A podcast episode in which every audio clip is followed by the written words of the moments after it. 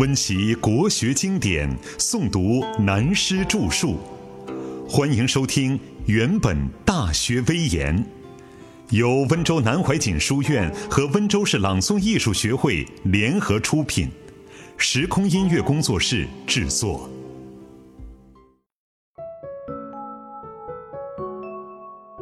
二十九，身世堪怜一霸君。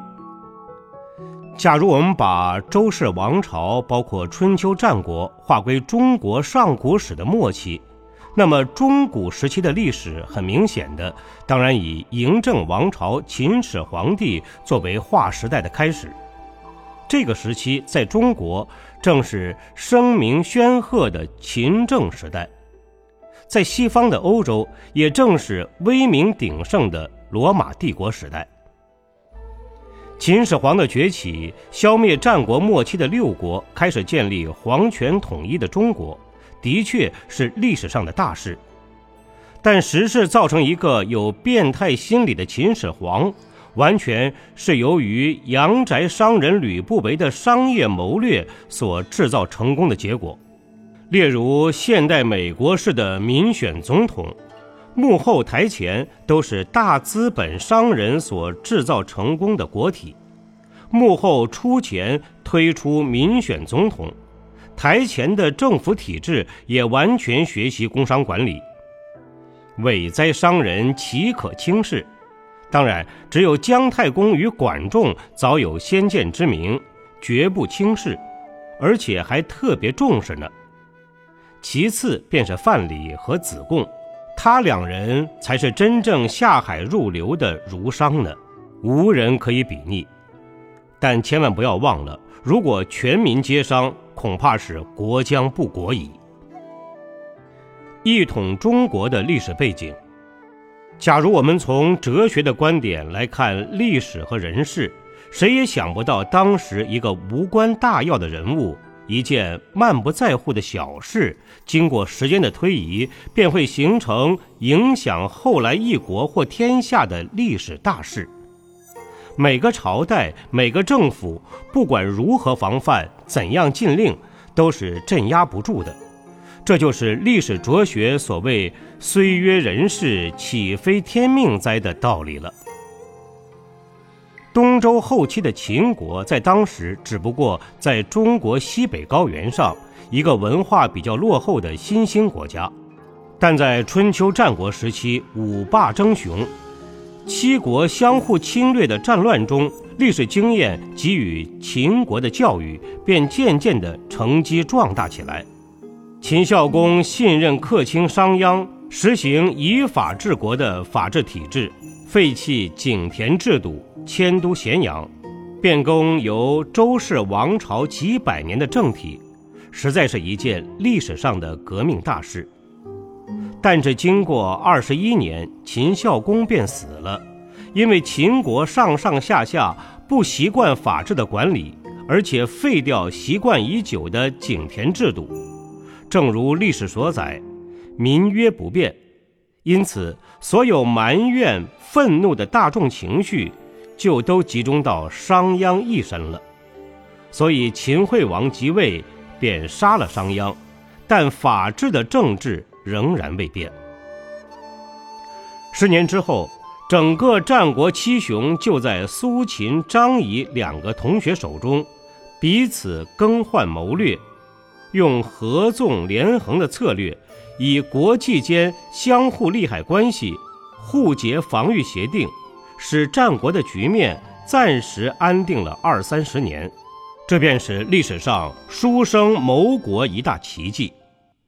再后来便是秦昭襄王崛起，自称西帝，遣使立齐国的国君为东帝，早已目无中央周氏的王朝了。不过三十年之间，周代最后王朝就被秦国所灭。这个历史过程由秦孝公到秦昭襄王灭周的时期，先后也不过一百一十年左右，即公元前三百五十九年到二百五十年之间，可以说是真正新兴的秦国鼎盛时期。从此以后，不出两年。便如近代史上太平天国的翼王石达开诗中所说：“古人居祸移秦鼎，亭长还乡唱大风”的时代来临了。与其说秦始皇三十多年前后是暴君嬴政的时代，毋宁说那是吕不韦商号盈利最成功的时代。吕不韦的期货投资计划。有关秦始皇嬴政的身世与吕不韦奇货可居的商业投资计划，这都是实有明文、不必讳言的实事。这件历史的故事就发生在秦国灭掉周朝的前一年，也就是秦国杀名将白起的当年。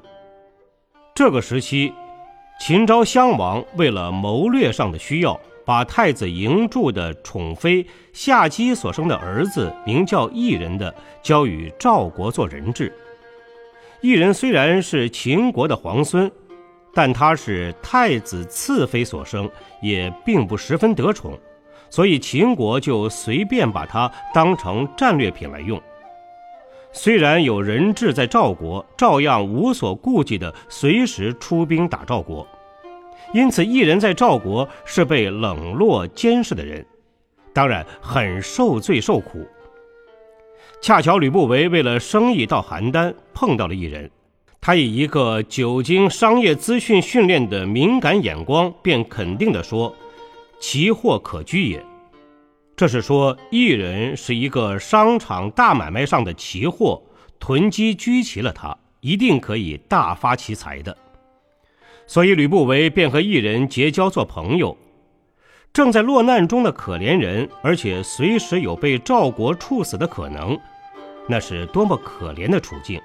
现在居然有一个国际上的大商人、大资本家肯和他做好朋友，解决了生活上的困难，当然是高兴极了。过了几天，吕不韦就对他说：“你的祖父秦王年龄大了，随时会有问题。”你的父亲最宠爱的妃子是华阳夫人，但她没有儿子。你的家族同辈兄弟二十多个，你不过是其中的一个，而且并不得宠。你祖父死了，你父亲继位，绝对没有机会把你立为太子。你的前途实在很难说了。一人一听，当然很明白吕不韦说的全是事实。他说：“你看我要怎么办才好？”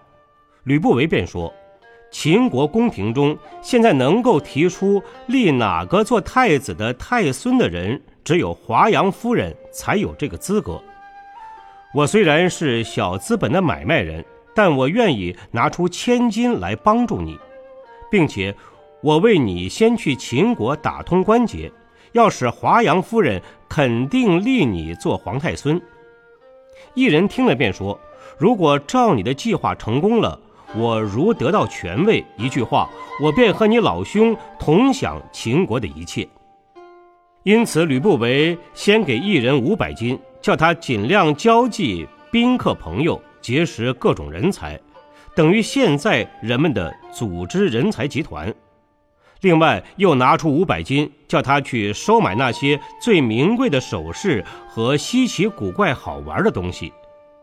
由吕不韦带着这些国际特等名牌的高贵物品西去秦国，以吕不韦的生意头脑没问题。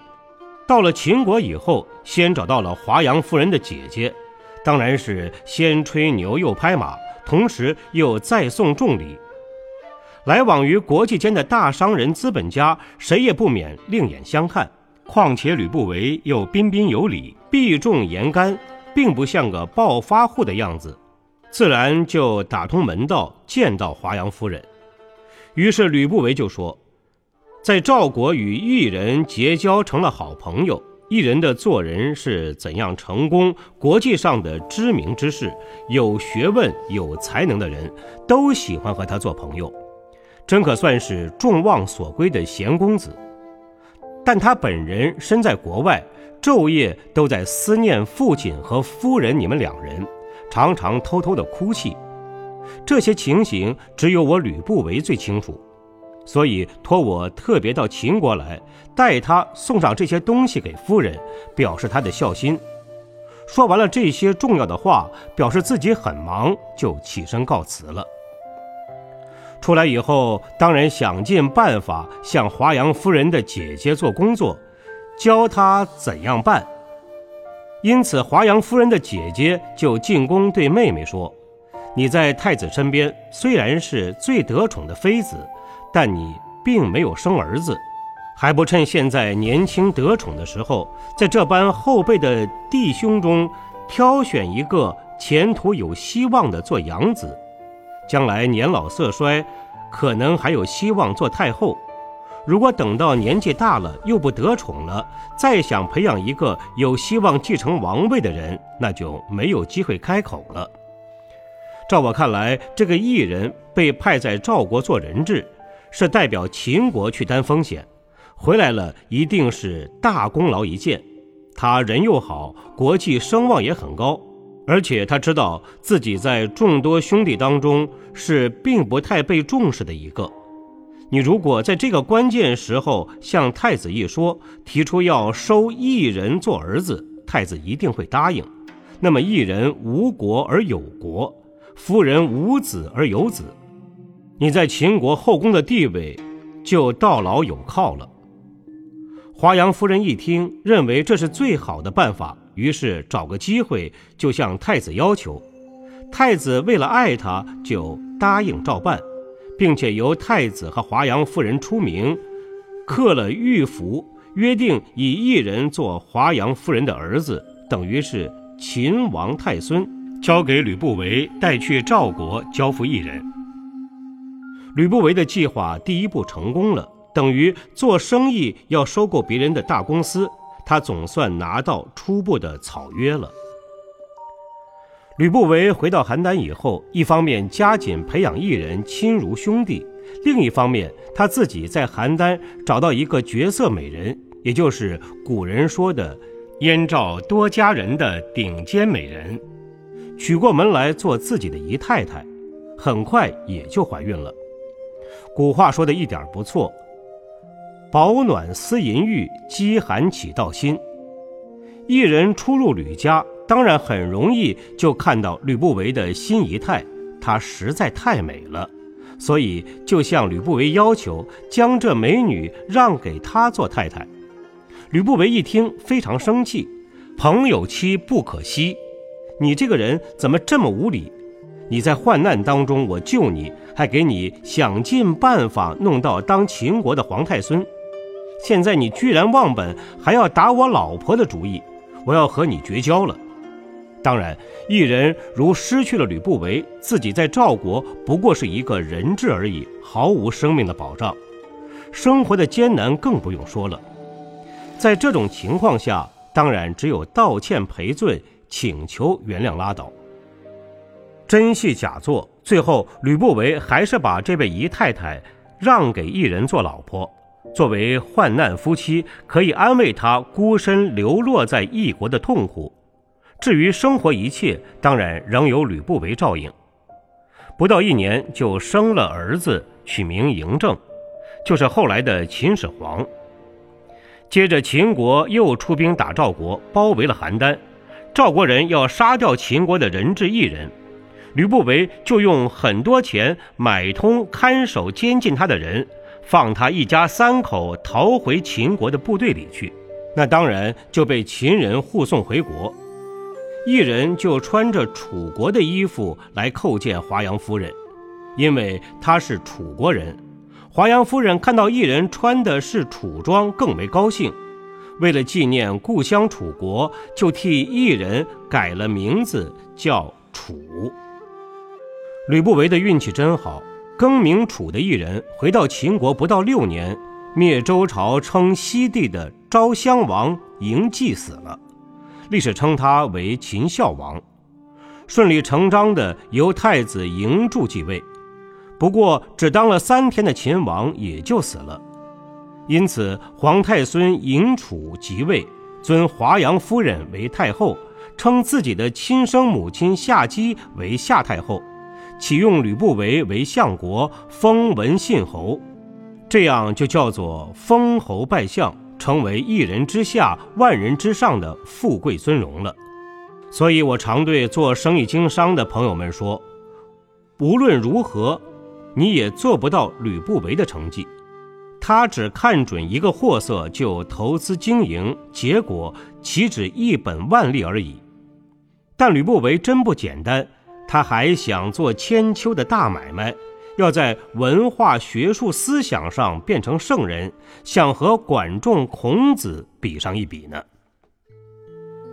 吕不韦做了秦国的相国，周朝的后裔东周君与少数的诸侯们计划伐秦，秦王使相国率兵灭掉东周，周朝的天下这才正式转到吕秦的手里。因为一人做了秦王之后，史称为秦庄襄王，不到三年也就死了，所生儿子嬴政十三岁继位，国事。都委交相国文信侯吕不韦，叫他仲父。古代的“仲”字是第二、中间、其次的代号，这就等于叫吕不韦是二爸爸。客气地说，便是后代所谓的干爸。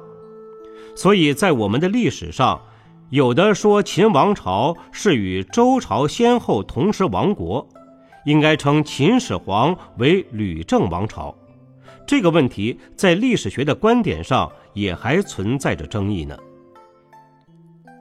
史称为秦始皇的嬴政，十三岁即位为秦王，纵使聪明绝顶，到底还是一个不成年的孩子，因此把国家政治的大权都交给相国文信侯吕不韦去办。这个时候的吕不韦在秦国是大权独揽，出入宫廷内外，俨然就是一个摄政王。如果以后代历史故事做比例，他犹如西汉末期的王莽，也如满清刚刚入关初期的摄政王多尔衮。不过，吕不韦的后来并没有像王莽一样想取汉朝的政权而自做皇帝，也许有这种想法，或者自忖势所不能，或是才所不及。而且他在武功威权上也不如清初的多尔衮，也只在宫廷中和太后的关系比多尔衮大有不同。当他独揽秦廷朝政的十二年之间，极力供养宾客，收罗人才，集中一般读书的知识分子为他个人出名，合著一部网罗诸子百家杂说的书《吕氏春秋》，又名《吕览》。这部书以上古儒道不分为主旨，尤其以传统文化中的宇宙物理的五行理论科学做纲要，串联政治哲学的理论基础。书作完成，悬之国门，公布如有人增损一字，就赏赐千金，表示比孔子的著《春秋》删诗书、定礼乐的气魄还要伟大。这就是古今中外很多发了财的大老板们和有了地位的人，最后都想挤进学术文化之林，表示自己并非不学无术，意图洗刷只有铜臭和臭钱之机。如果从心理学的观点来说，正是自卑感在作祟，也是人之常情。但这部《吕览》在后世的学术著作中仍然有它的价值。不过，把它归入杂家之学的范围。吕不韦的商业政治计划在历史上是绝无仅有的成功，但他只知道权位和富贵的可贵，毫无学养上的内明和外用的基础，因此他又彻底的失败，终至于身败名裂，一生很可惜又很可怜。秦始皇从整顿宫闱着手。吕不韦自从他的儿子秦始皇吕政十三岁继位做了秦王，他表面上以皇上的干爸之尊，兼为朝廷政府的相国文信侯，权重一时，就如秦国的宗室大臣也不敢当面非议。尤其新王的生母皇太后，本来就是吕不韦的侍妾，现在做了寡妇，年龄也不过三十多岁。母子两人从小在赵国邯郸的时候，本来就和吕不韦是一家人一样，现在出入宫廷，当然毫不避讳。正如史书所在，太后时时与文信侯私通，那也可说是人情难免的事。如果这种事发生在乡下普通老百姓家庭，也会招来邻居地方上人的轻视，何况在皇宫之中，左右前后内内外外，所谓耳目众多，岂能长久瞒得住的？而且儿子秦始皇渐渐长大了，哪有可能不知道的？吕不韦越想越不对，但是这个太后对于男女关系的欲望又很大，在感情上。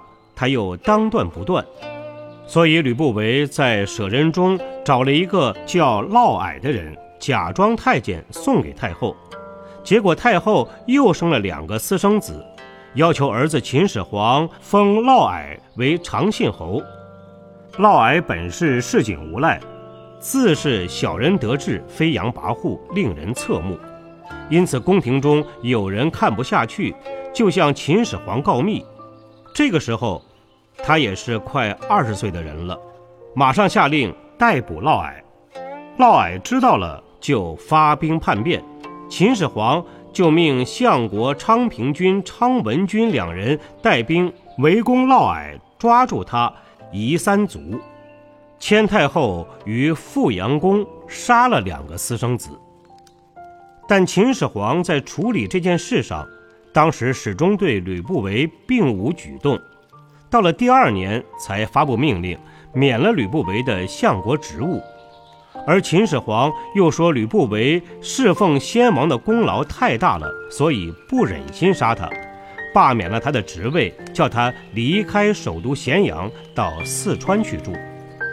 同时，因为这件事的刺激，经过秦廷宗室的提议，旧账新算。决定要驱逐各国诸侯的宾客，不准在秦国从政。这个事件的发生，在历史上便引出了一个年轻的书生李斯。当时他也是在被驱逐之列的外来宾客。